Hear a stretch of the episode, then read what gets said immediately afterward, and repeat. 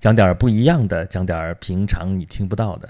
大家好，欢迎收听演讲录，这里依然是 Rex 在为你言说一切。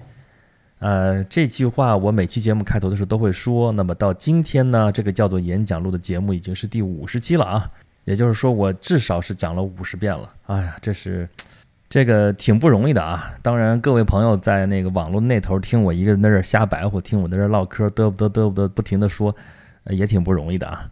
那么咱们这五十期了，这应该是咱们共同的一个节日了吧？那么咱们是不是得庆祝一下啊？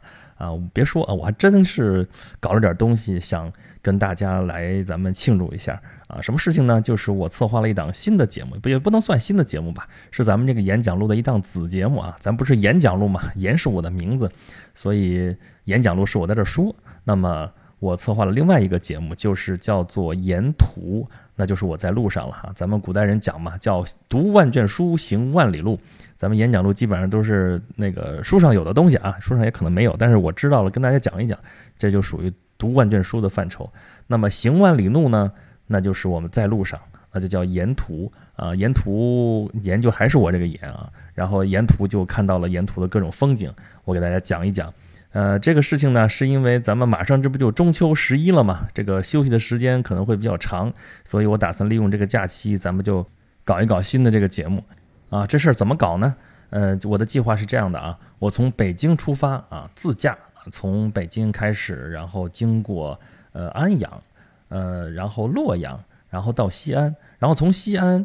然后再回来，经过开封回到北京。哎，你没听错，这五个城市就是咱们中国的五大古都啊。中国一共号称有七大古都，我这一下子有五个。那各位就说了，你这不就是五大古都自驾游吗？这有什么好说的？你这这吧？十一的时候你出去玩一圈，你过来就给我们干嘛？还在这显摆？有什么好说的？哎，我这可不是光去游山玩水，不光去玩啊。这个我是带着任务去的啊。刚才说了，我是要沿途给大家说一说我这个过程。对，所以我还要沿途做节目，而且咱这节目之前啊，都是说一个礼拜更新个两期，顶天了，因为实在是没那么多时间，平时又工作又干嘛的这那的，而且准备一期节目也不是那么容易啊。但是沿途这个节目，我准备挑战一下自己，干嘛呢？就是。每天我要更新一期节目哦，就是在个行程过程当中，我白天是在这儿开车，然后那个到处去逛啊，干嘛看这儿拍照干嘛，然后回来之后每天晚上要给大家录一期节目，然后现炒现卖，直接就上传，然后大家去听。所以说大家可以跟着我一起来游这个五大古都，我保证大家肯定是比这个一般的导游要讲的要好，这我觉得不是自夸。而且这个项目今天啊，就是今天，我已经在京东众筹上面上线了，所以大家可以到京东众筹上去找一个叫“从长安到长安”。对我们这个特别节目的名字就叫“从长安到长安”。为什么呢？西安嘛，古名叫长安，那么长安后来就变成了我们中国的首都的一个雅称。那么现在的长安是哪儿？就是北京。我从北京出发。啊，北京是现在的长安，到西安，西安是过去的长安，这么一个过程就叫做从长安到长安。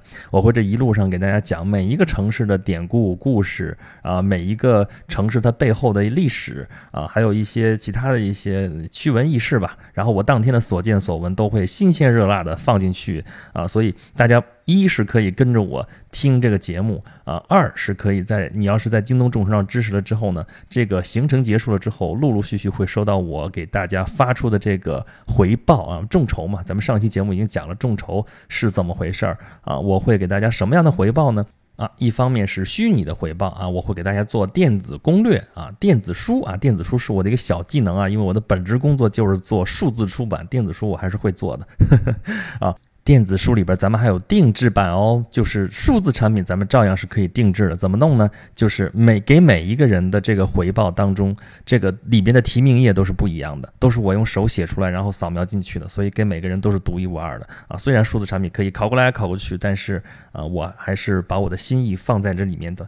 啊，当然还有实物的回报啊，比如说我们从这五大古都沿途寄出的这个明信片啊，还有我们这个为了这次行动专门定制的一个呃纪念的记事本，还有这个全彩的一个我们整个行程的这样一个画册啊，这些都是可以给到大家的回报，也是咱们这个演讲录上线到五十期有半年多的时间里边，除了我的声音之外，还能给到大家的一些回馈。啊，好吧，咱们这个关于五十期纪念的事情和这个沿途这个新节目的预告，咱们就说到这儿啊。当然，咱们这个第五十期节目也不是光拿来纪念、拿来感慨的啊。那么，咱们这期节目说点啥呢？啊，就说说今天这日子啊，九幺幺嘛，什么日子呀？啊，我一个朋友说了，今天是他的生日啊，这个没问题，没问题。每一天都有很多人出生，也每天都有很多人去世啊。但是这个日子九幺幺这个事情已经成了一个历史事件，就是十四年前的九幺幺啊，飞机撞了大楼啊，整个历史的走向从此都变得不一样了。不知道大家是不是还记得十四年前的今天大家在干什么？我记得很清楚，当时我还在校园里面在上大学啊，这天晚上就是在上晚自习。晚自习下来之后，当时就有人在喊说美国飞机撞大楼。我们当时在听笑话，怎么可能发生这种事情？这胡说八道嘛！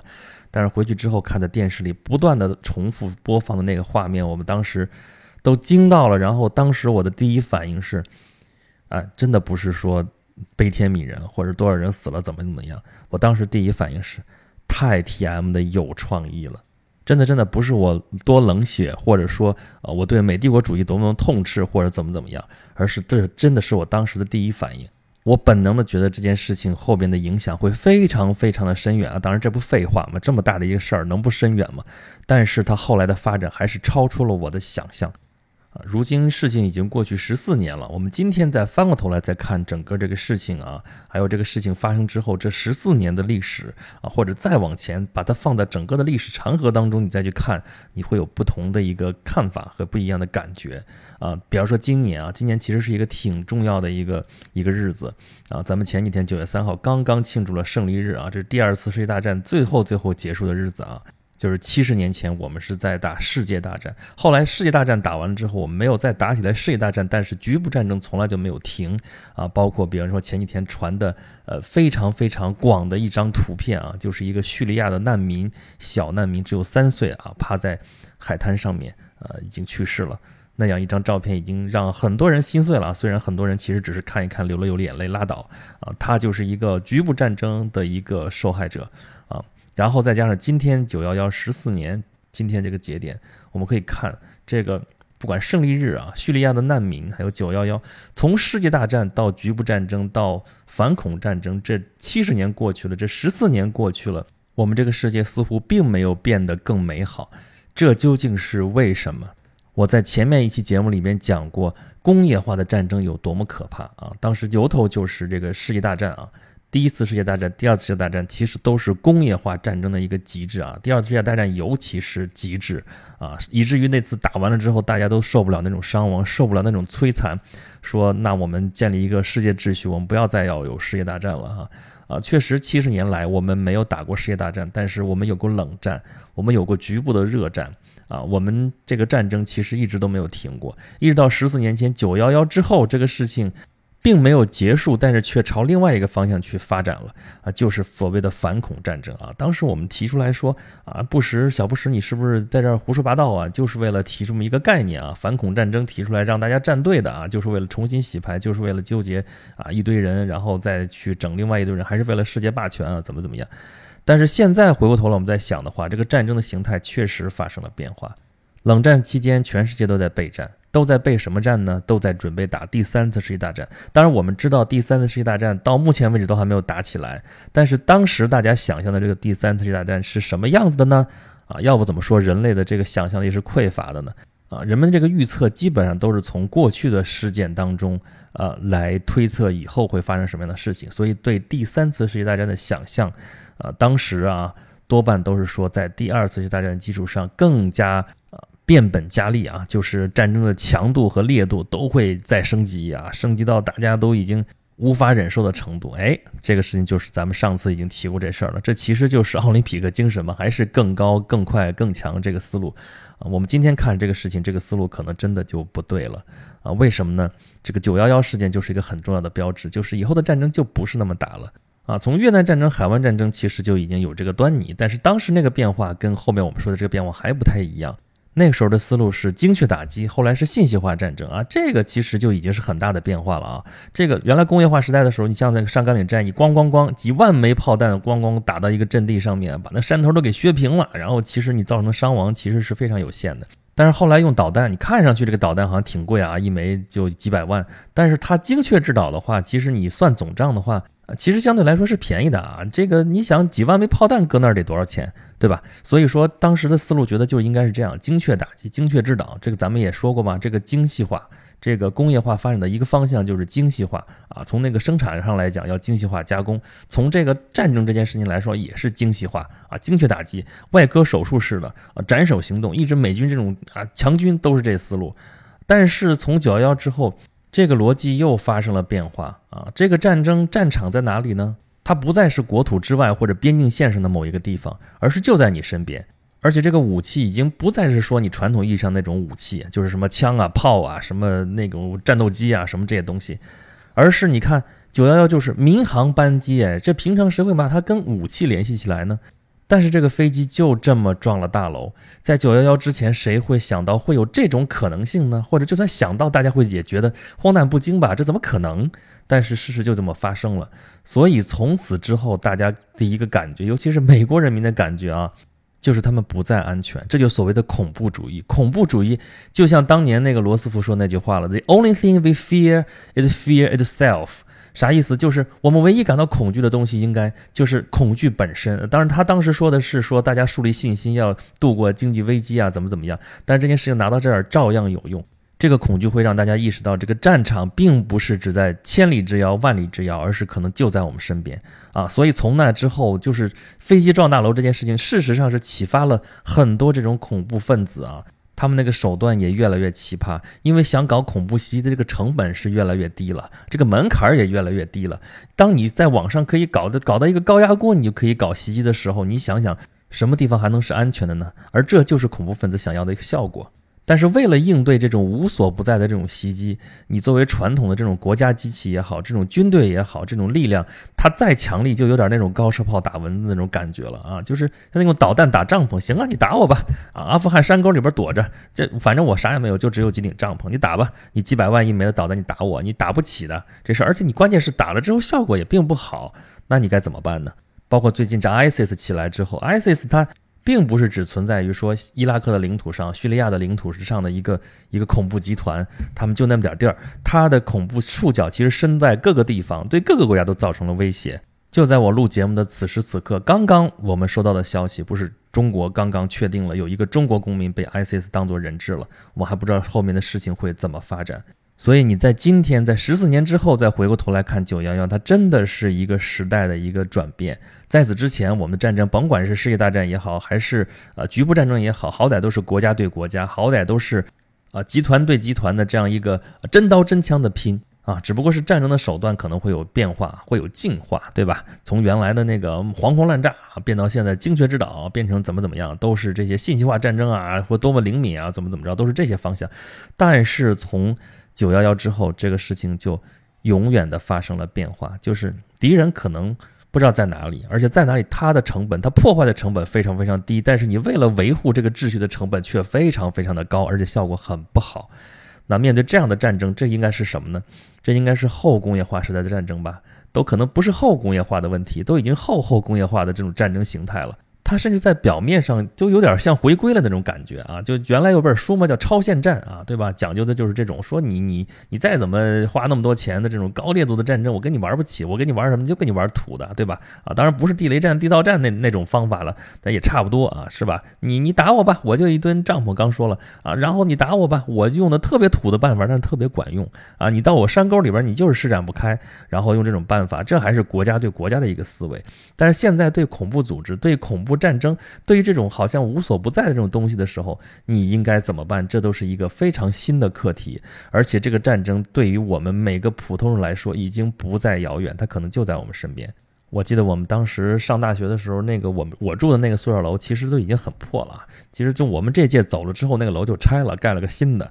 所以你就想吧，但是我们那个时候的管理其实就非常非常的松。怎么说呢？我们尤其是男生宿舍楼啊，你外边随便来一个人，学校门是没人管你的，你可以随便进来啊。然后呢，进到我们这个宿舍楼，楼门也没人管你啊。尤其是你要是男士的话，更没人管你啊。进来之后，我们宿舍都是经常大家互相串来串去，宿舍门也不怎么关啊。尤其是到夏天的时候，夏天还热嘛，晚上睡觉都不关门。啊，我们在那住并不觉得啊，就是偶尔有的时候可能回来晚的时候啊，回来的时候就在想，哎，有的时候脑子一转，哎，其实这事儿我要是个陌生人，就这么随随便便我就大摇大摆进到宿舍楼里边来了啊，而且进到每个宿舍里边来了，大家都在这呼呼的那那大睡，也没人看得见我，也没人管我，这事儿其实有点不太安全。但是呢，一直也就这么着，也没怎么地。可九幺幺发生了之后就不太一样了啊！我们那时候有的时候疯传说哪儿又开始有恐怖袭击了，这个罪犯又跑哪哪儿去了啊？啊，有的时候就会看看啊说翻一翻啊，那个那个衣服底下有没有放炸弹啊，什么什么东西的，就有的时候会草木皆兵啊。当时觉得像个笑话一样啊，这事儿怎么可能？离我们好遥远，好遥远。可是从那之后，毕竟是加强了管理啊，我们这个宿舍楼也就那样了。那后面新盖起来的新楼就开始，这男生晚上也开始锁门了啊，你得刷卡，甚至你刷卡都进不去，还得报备啊，怎么怎么着啊？不能说完全是因为反恐的问题吧，但是最近这几年中国发生的恐怖袭击不是也不少吗？啊，什么新疆啊、云南都发生过这种恐怖事件，给我们普通人也敲响了警钟啊。所以说，现在我们在面临的战争，九幺幺之后的这个战争。啊，一直到现在又发展了十四年之后的这个战争，跟之前已经完全不一样了。这是一种不对称的战争啊！这个不对称从两个方面来讲啊，一方面从传统的战争参与者来说啊，主要是各个国家的常备军啊，本来这些常备军设置是为了对付其他的国家啊，所以整个的这一套体系都是这么来的啊，高度组织化、纪律化，怎么严密防守啊，怎么怎么着，怎么积极进攻啊，类似这一套东西。但是现在在反恐战争面前，就经常有的时候会力不从心啊，就不是因为他没有力量所以力不从心，而是因为他力量很强，但是又不知道该往哪儿使，这是最难受的事情。而从恐怖的制造方来说，就是这些恐怖分子来说，他们的这个成本是越来越低啊，他们这个手段是越来越多啊，想搞个恐怖袭击也越来越容易。在这种情况下，这种不对称的战争，你到底该怎么打？这对所有人来说都是一个新的课题。所谓道高一尺，魔高一丈，魔高一尺，道高也得一丈啊。那么，从来战争的手段都是在战争的过程当中发展出来的。那希望我们能够找到更好的办法对付这种无孔不入、啊无所不在的这种战争。咱们开头的时候说，这十四年过去了，这世界并没有变得更美好啊。我们是都希望这个世界会变得更美好。那么，我们这个希望能不能真的变成现实呢？可能跟我们每个人都会有关系，好吧？今天是我们站在这个九幺幺的时间节点，我们往回看啊，看看我们到底这十四年都经历了些啥，然后我们会有一些什么样的教训，会有一些什么样的经验来带给我们的未来。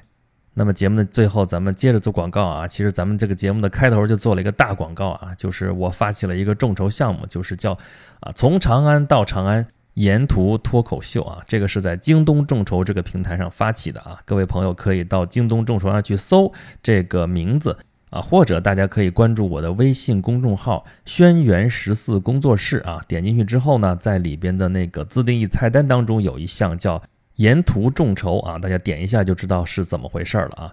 同时呢，我还在做另外一个众筹项目啊，就是要出版一本书啊，叫做《凯撒们的星空下》。如果你生在罗马帝国，这是我二零一二年策划出版的一本书，现在正在赞赏网上做再版众筹啊。这个是我最近正在讲的这个有关罗马帝国内容的这个节目的底本啊。当然，这个底本嘛，就是我上面还会添油加醋讲一些别的东西，但这本书是我的一个底本啊，也希望大家能够喜欢。啊，当然众筹嘛，大家除了可以拿到这本书之外呢，还有一些跟罗马帝国有关的一些衍生品。大家如果喜欢的话，可以去支持相应的档位。啊，方法呢，同样还是关注我的微信公众号“轩辕十四工作室”，在里面的自定义菜单的最右边一项叫做“言出书”啊，你点了之后就知道该怎么去支持了。好吧，今天的节目就是这样。啊，我下面这一段时间有俩仨礼拜吧，就要专心准备我这个沿途的节目了啊。这个我虽然做出这样的承诺了，但是压力实在是还是挺大的啊。欢迎大家来，呃，不吝支持啊。好了，今天节目就是这样，咱们下期再见啦。